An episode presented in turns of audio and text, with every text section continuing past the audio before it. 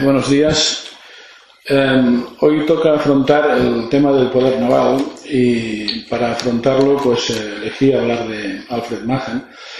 Es un autor que además nos sitúa un poco en la lógica de este congreso, jornadas, porque es un autor del siglo XIX, muere en 1914, pero sus obras fundamentales, la fundamental desde luego es de 1890, la influencia del poder naval en la historia, y, por tanto, a diferencia de otras charlas que han afrontado más la cuestión histórica desde la atalaya de la actualidad, esta vez empezaremos desde algo más atrás.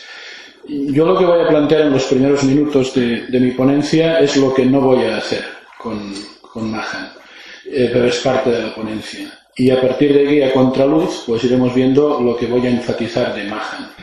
Va a ser una charla en sus primeras tres cuartas partes diferente en el enfoque de las que vimos en la sesión de ayer y en la última parte pues recuperaré un poco el hilo de lo que hemos estado haciendo en la sesión de ayer. Es decir, la última parte será más estrictamente militar y la primera será más bien geopolítica. Y el enfoque será cómo hay que construir o los requisitos para la construcción de un poder naval. El que desee tener esto, qué pasos debería dar. Eh, pero ¿qué es lo que no voy a hacer con Mahan? Eh, en el caso de, de Mahan, yo creo que hay algunas lecciones que desde el punto de vista táctico y operacional, pues seguramente están superadas. Es lógico porque decía, es un autor que escribe sobre todo eh, batallas que tienen que ver con buques que se mueven todavía a vela, aunque es consciente de la introducción del vapor. Por tanto, es casi una evidencia que no podemos aprovecharlo todo en ese sentido. Sin embargo, lo que pretendo es hacer una lectura de Mahan similar a la que estamos haciendo desde hace tiempo de Clausewitz. Me explico. Cuando yo recomiendo a algún alumno que se lea de la guerra de Clausewitz, yo le digo que lo fundamental está en los dos primeros libros o capítulos, que al final es un porcentaje pequeñito del conjunto de su obra, porque el hecho de cómo hay que saltar una posición enemiga que está detrás de la colina, por ejemplo, que Clausewitz explica muy bien, pues ante la evolución de las tecnologías, pues lo que él nos dice aporta menos. Y sin embargo estaremos de acuerdo en que conceptos como de la Trinidad siguen siendo muy útiles para entender las guerras de hoy y yo lo sigo empleando incluso para hacer esa mínima perspectiva que a veces nos interesa o que podemos o nos debemos hacer en ciencias sociales. O conceptos como de fricción o de niebla. Entonces la idea es qué podríamos entresacar de la obra de Mahan si hiciéramos un planteamiento similar. Eso sí es lo que voy a intentar. Lo que tampoco voy a hacer es intentar dejarme seducir por los cantos de sirena y la tentación típica de un español que analiza la obra de Mahan. Mahan nos trató entre mal y peor en sus textos. Y esto puede generar un cierto prejuicio, pero es mala cosa desde el punto de vista académico. Entonces intentaré no entrar por ahí, intentaré hacer una lectura más positiva de lecciones que nos puede mostrar e incluso si hay alguna crítica de las muchas que plantea que puede ser razonable, pues incluso esta se puede traer a colación. Y en tercer lugar, hay otra cosa que creo que tampoco voy a hacer, podría entrar, pero entiendo que Samuel Morales luego lo analizará, eh, digamos, con más profundidad, que es la crítica muy típica y muy socorrida acerca de Clausewitz, perdón, de que Mahan concede poca importancia a ciertos aspectos de la guerra naval. Por ejemplo, concede poca importancia a la guerra anfibia, es verdad, leyendo con detalle sus textos podríamos comprobar que no es verdad que no le conceda ninguna importancia, pero es verdad que le concede poca. Y si comparamos a Mahan con otros autores cuasi contemporáneos suyos como Corbett, por comparación, poquísima. Le concede poca importancia en general a la proyección del poder naval sobre tierra, a la cooperación con otros ejércitos, que hombre, en 1890 era básicamente el ejército de tierra, por razones obvias, es verdad. ¿eh? Yo no, no, digo que esto no sea cierto, digo que a veces puede haber incluso alguna exageración, entonces tampoco voy a basar mi conferencia en repetir algunos lugares comunes sobre estas cuestiones. Pero claro, entonces si no voy a hacer nada de esto, ¿eh? entonces ¿qué voy a hacer? ¿Cuáles son los mensajes? Como decía, no una lectura clausewitziana, pero sí una lectura paralela a la que hacemos con Clausewitz tras la maja. Y en ese sentido, ¿cuáles son las grandes lecciones que Mahan nos traslada y que son seguramente imperecederas? La primera es muy elemental, pero ocurre que las cosas más elementales en ocasiones son precisamente por ello las que perdemos de vista. No deberíamos hacerlo. Mahan nos dice que el mar es, eh, no, no dice la autopista, no emplea esta palabra, pero sería la metáfora, es la mejor autopista para garantizar el transporte. Es la vía más rápida y más barata para garantizar el transporte. Esto para algunos es una obviedad y para otros es casi una brutal, ¿no? Pero esto hay que fundamentarlo empíricamente, con datos de agencias de Naciones Unidas que monitorizan el transporte mundial, datos del 2014-2015, el 85% del volumen total de mercancías que se mueven por el mundo por unidad de tiempo, en peso, en toneladas en, eh, métricas, ese, ese 85% se transporta por mar. Es una barbaridad. Eh, las mismas agencias nos dicen que si en vez de utilizar ese parámetro ampliamos el del valor de las mercancías transportadas, es verdad que vamos a una horquilla un pelín inferior que se situaría en torno al 75% del total de las mercancías transportadas pues se transportan por mar. Esta reflexión casi no es tal, es una afirmación que tiene mucho que ver con la lógica de la preeminencia del poder naval por parte de Mahan, pero que me gustaría que sobrevolara o subyaciera, como quieran, el resto de mi conferencia para entender otra de las cosas que plantearé. A partir de aquí, ¿cuáles son las lecciones que Mahan nos traslada? La lección número uno, como decía el enfoque es más geopolítico, es que no cualquiera puede hacerse con un poder naval. Es evidente que hay elementos que constriñen que son de tipo geográfico. Hay lugares comunes, ¿eh? en los que no dedicaré muchísimo tiempo porque son conocidos, pero sí para situar el tema. Eh, Mahan, por ejemplo, dice que la mejor posición para ser un poder naval y por tanto un poder militar y por tanto un poder global, y fíjense en la inferencia que he hecho, es la de ser un archipiélago, porque él es en el fondo un enamorado del Reino Unido, aun siendo estadounidense, un enamorado de cómo el imperio británico pudo hacer tantas cosas en un lugar, desde un lugar tan pequeño del mundo, pero de nuevo hay una justificación, ¿no? El no tener que preocuparse por defender una frontera o áreas terrestres, el hecho de que un archipiélago siempre es mucho más difícil de atacar desde fuera, eh, de hecho, ha habido tentativas mil de invadir el Reino Unido, eh, pero han sido casi todas, la inmensa mayoría, fallidas. ¿eh? Desde nuestra Armada Invencible hasta Hitler, que sí, pero no. Y desde luego, por ejemplo, cuando hablamos de Japón, que sería una situación similar a la británica en Asia, pues ayer hablábamos ¿no? de Hiroshima y Nagasaki, de que el argumento que se emplea para lanzar esas bombas atómicas es que ahorraremos muchas vidas de marines, porque si hubiera que haber entrado por mar, y eso que Japón estaba virtualmente derrotado, pues hubiera sido una experiencia muy complicada. Pero en el tiene la facilidad de radiar poder a 360 grados, en fin, hay muchas ventajas por ahí interesantes. Por cierto, si, hablamos de utilidades, que es algo que siempre me interesa académicamente, de los clásicos y que nos aportan, el faro de Mahan sigue siendo útil para reinterpretar o revalorar o revalorizar a otros autores que ni siquiera se lo han leído. Y esta es la gracia del asunto. Por ejemplo, cuando yo explico temas de relaciones internacionales en serio o de geopolítica, un autor de los que suelo emplear es el estructuralista Immanuel Wallerstein, un autor que escribe mucho en los años 70 y 80 del siglo XX. Cuando explico a mis alumnos la teoría de Wallerstein más o menos les encaja, tiene coherencia interna, que es lo que hay que pedir a una teoría, pero luego, claro, Wallerstein decía que Japón eh, sería un outsider interesantísimo en la época actual, eh, pues para sustituir a Estados Unidos en la hegemonía mundial. Él está convencido con datos de que Estados Unidos está en decadencia, pero ojo con el maniqueísmo, ¿eh? esto no es blanco ni negro, ¿eh? las decadencias del Imperio Romano, romano duró 200 años, etcétera, etcétera. Pero dicho lo cual, entonces mis alumnos dicen, bueno, Wallerstein pintaba muy bien, pero es una metedura de pata considerable el que piense que Japón es un outsider o que puede llegar a ser una alternativa al poder mundial, a la hegemonía mundial. Bueno, si yo reinterpreto a Wallerstein a la luz de Mahan, esto más o menos encaja porque la posición de Japón, las dimensiones del archipiélago, su relación con la costa, me refiero a la geográfica y a la política, es muy similar, aunque en Asia, a la que tenía el Reino Unido cuando aspiraba a ser imperio mundial. Es decir, la relación británica con Francia o con Holanda o con nosotros en el siglo XVII y XVIII no era mejor que la relación que tiene Japón con China o con Rusia o con Corea del Norte o con las dos Coreas, si me apuran, por motivos sociológicos e históricos. Tanto, tienen utilidad los clásicos también para reinterpretar autores contemporáneos que ni siquiera se los han leído. No voy a insistir mucho en la parte geográfica, pero que la tesis de Mahan es que la segunda gran alternativa después de ser archipiélago es un Estado que tenga apertura a más de un mar, por ejemplo, Francia, España o Estados Unidos, y además si están cerca de, en fin, de cosas consabidas, ¿eh? de un canal o de un estrecho por el cual transcurre el tráfico marítimo. Bueno, en fin, todos estos son datos importantes. Me quedo con la opuesta, ¿eh? leyendo contra luz a Mahan, pues habrá estados que tengan un gran potencial económico, político, moral, militar, etcétera, etcétera, etcétera, pero si la geografía los ha tratado mal desde este punto de vista, pues nunca llegarán a ser una potencia mundial, léase Alemania, por ejemplo, y demás.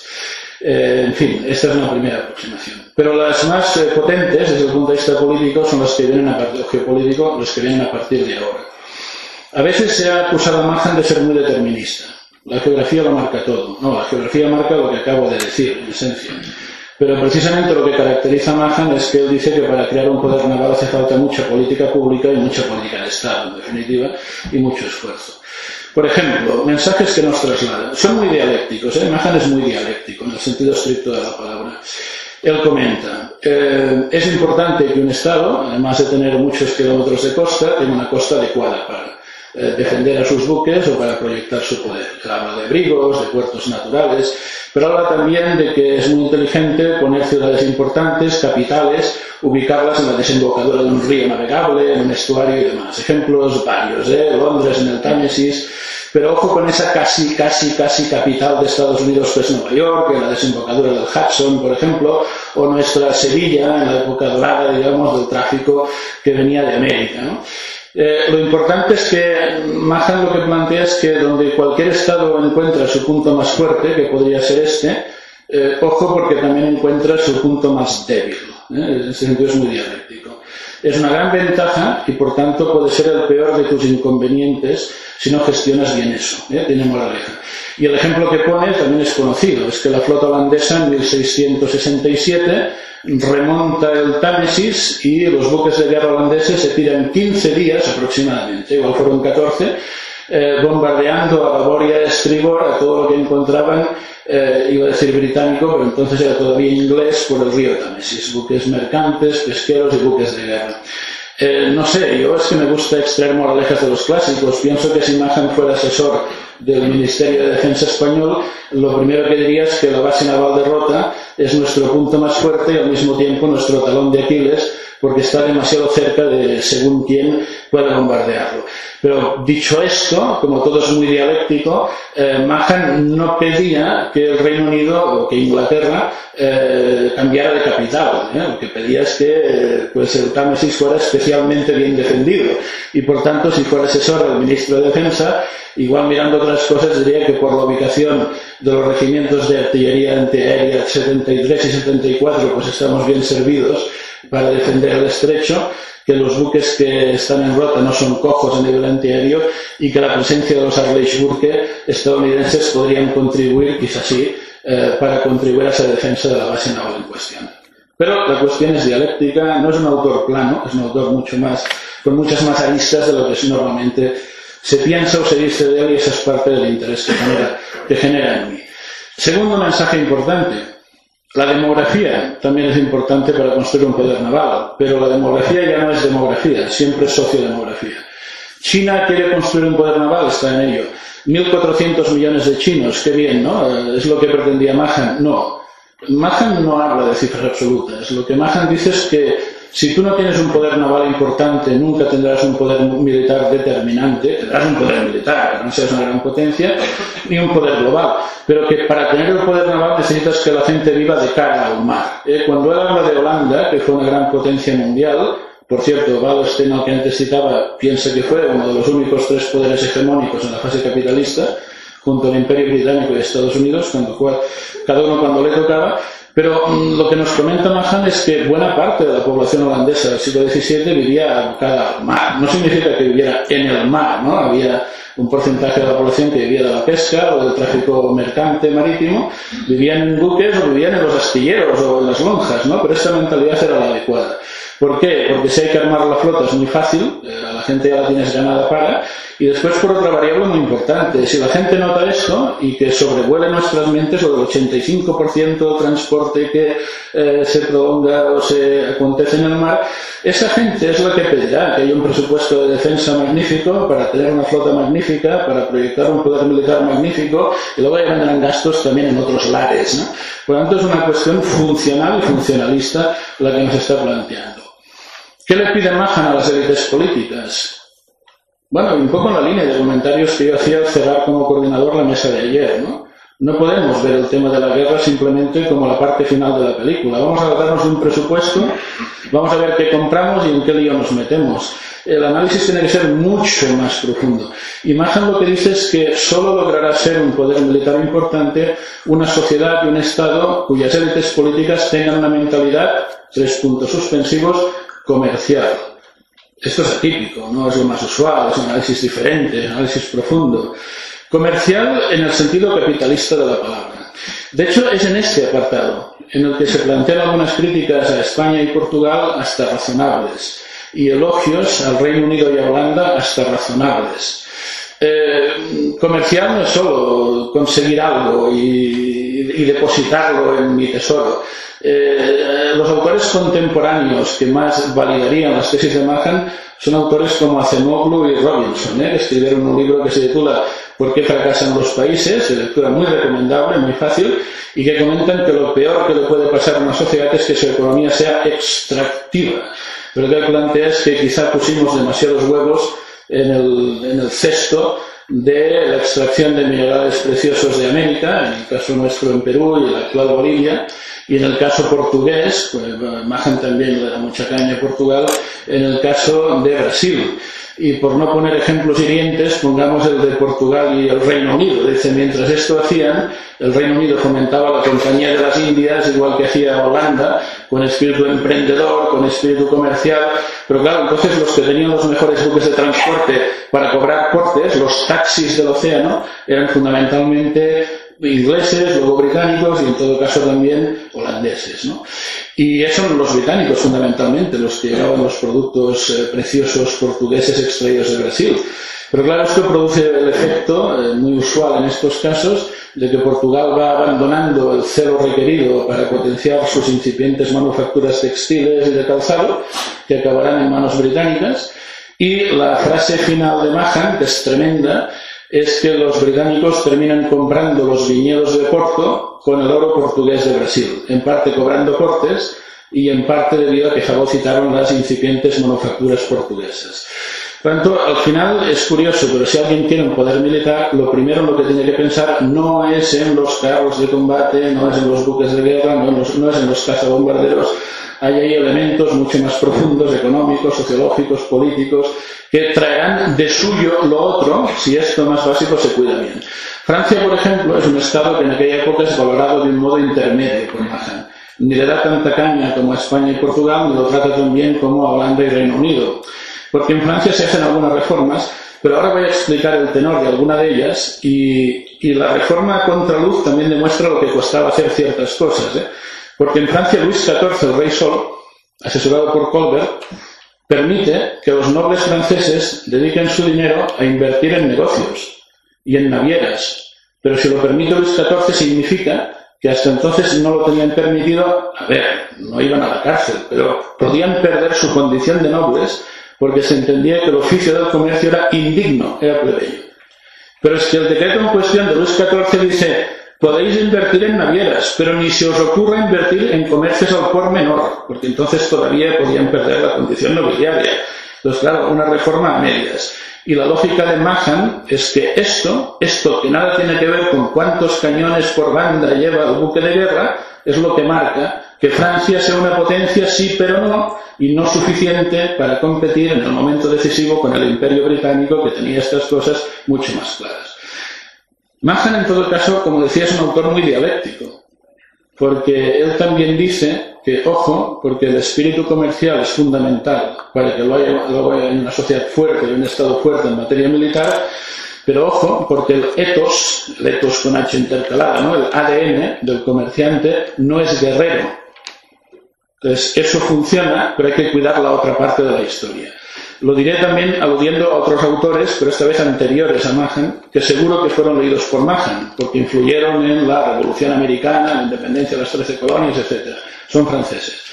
Si agarráis alguna vez textos como El espíritu de las leyes de Montesquieu y sobre todo el contrato social de Rousseau a mediados del 18, veréis, en Rousseau explícito, que se contrapone Atenas a Esparta.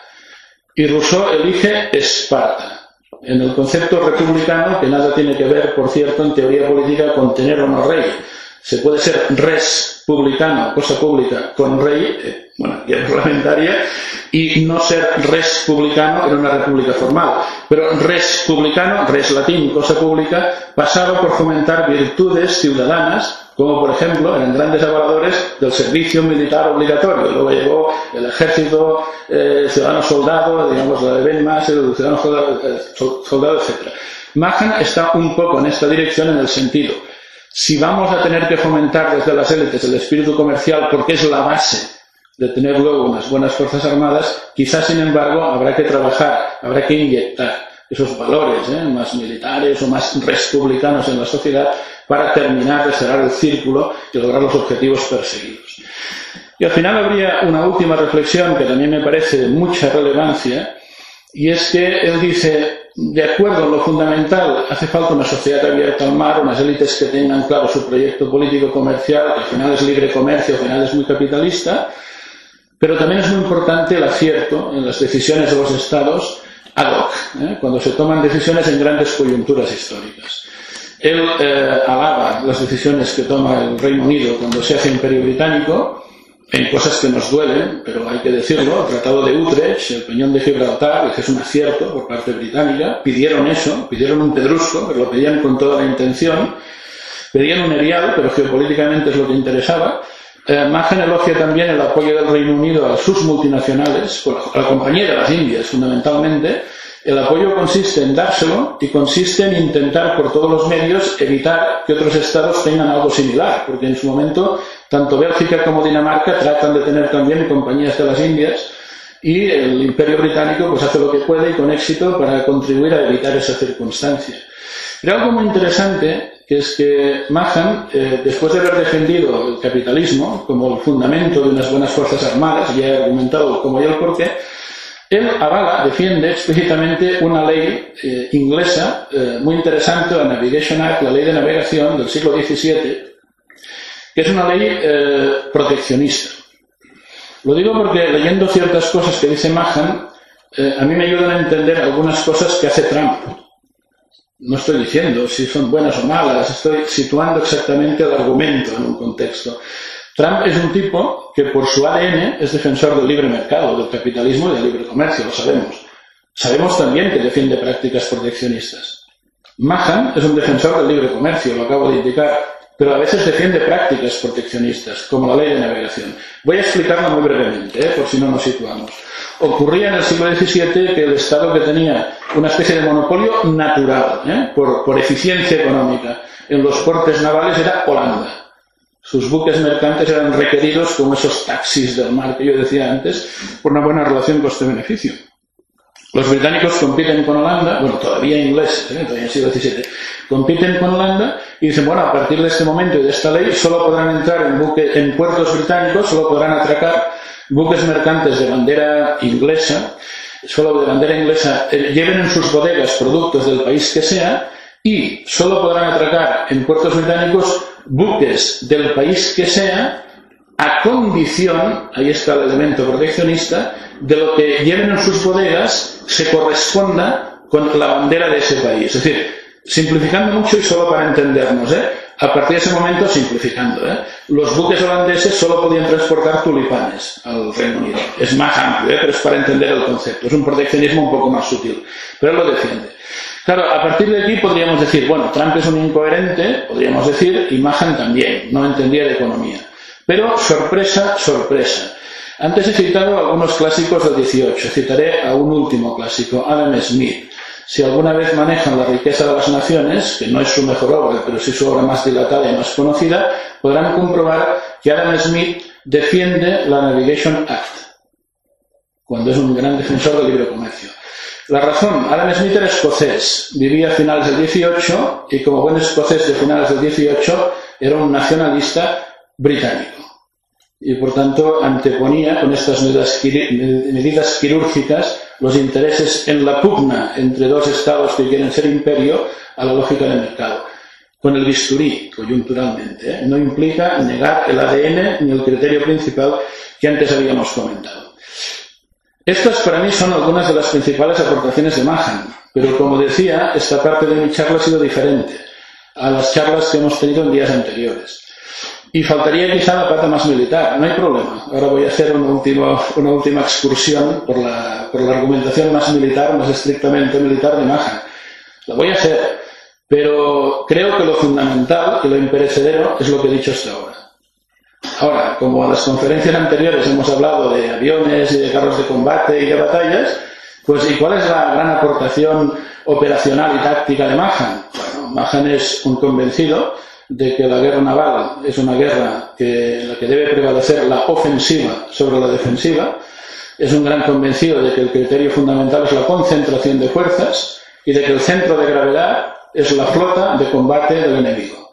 Aunque al final, ojo, lo importante es eliminar a la flota de combate del enemigo para una vez limpiados los océanos poder garantizarme el control de las principales rutas comerciales. Entonces podré atacar libremente y con garantías al comercio enemigo y por supuesto el mío quedará automáticamente protegido si he eliminado el peligro del mar. Creo que se entiende muy rápido, pero voy a aderezar esta explicación con una batalla naval importante de la Segunda Guerra Mundial que es muy de Mahan. Situémonos en el 28 de marzo de 1941 en el Mediterráneo Central. El contexto es la pugna entre la Royal Navy, que acepta las lecciones de Mahan, y la Marina de Guerra italiana. En una de estas, los alemanes presionan a los italianos para que ataquen con sus buques de combate de superficie los convoys británicos que unen Alejandría, en Egipto, con Creta y con Grecia. Y Italia envía su flota. ¿Pero qué hace? Primera consideración. Envía su flota para atacar a la marina, eh, perdón, a los buques mercantes británicos. ¿Esto se corresponde con las tesis de Mahan? No. ¿Por qué? Porque no había eliminado antes al grueso de la Royal Navy, no había deteriorado su capacidad de combate. Segundo problema del planteamiento italiano, divide sus fuerzas. Tenía en ese momento dos acorazados en servicio, tenía seis, ¿eh? pero en Tarento los británicos averiaron a tres y otro lo fue por un bombardeo local.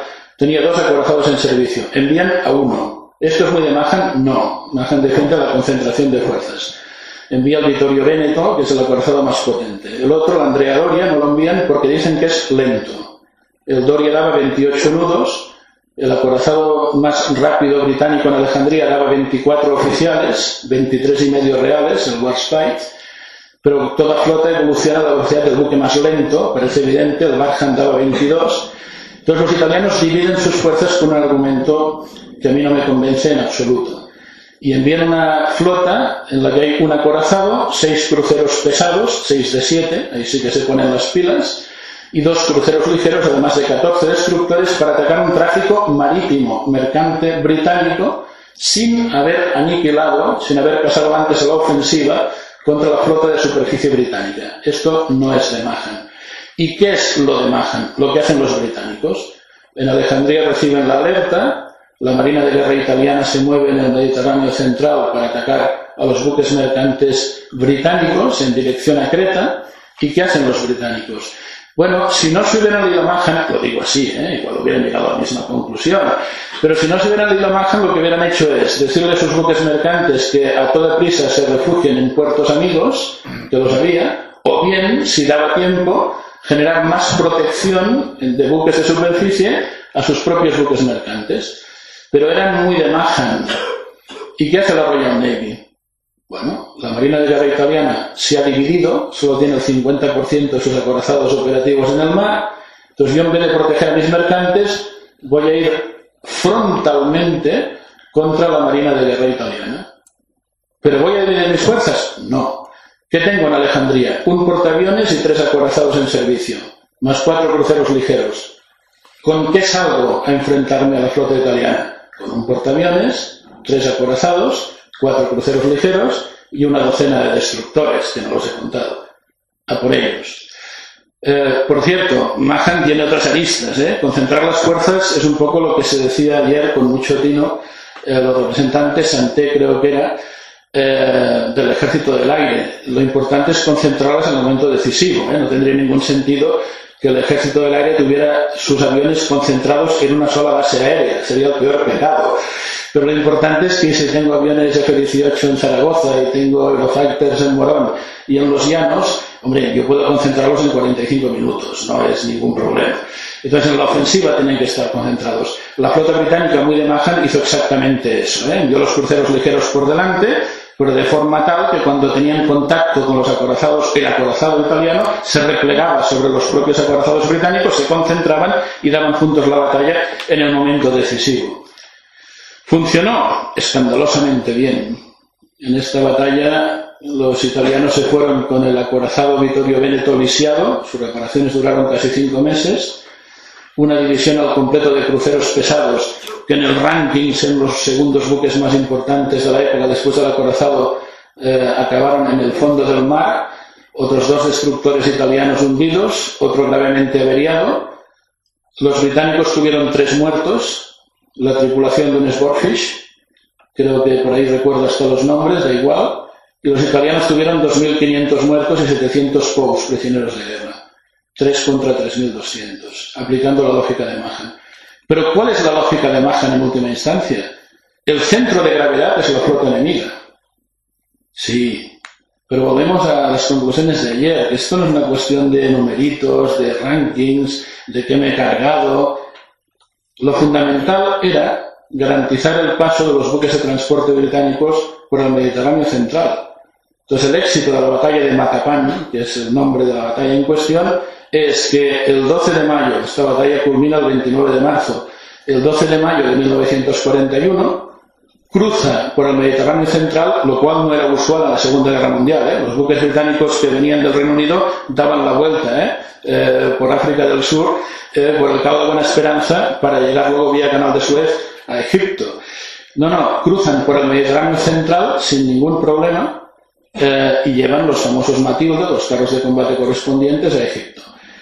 Bueno, la flota italiana estaba anulada. Eh, ¿Intervino el poder aéreo?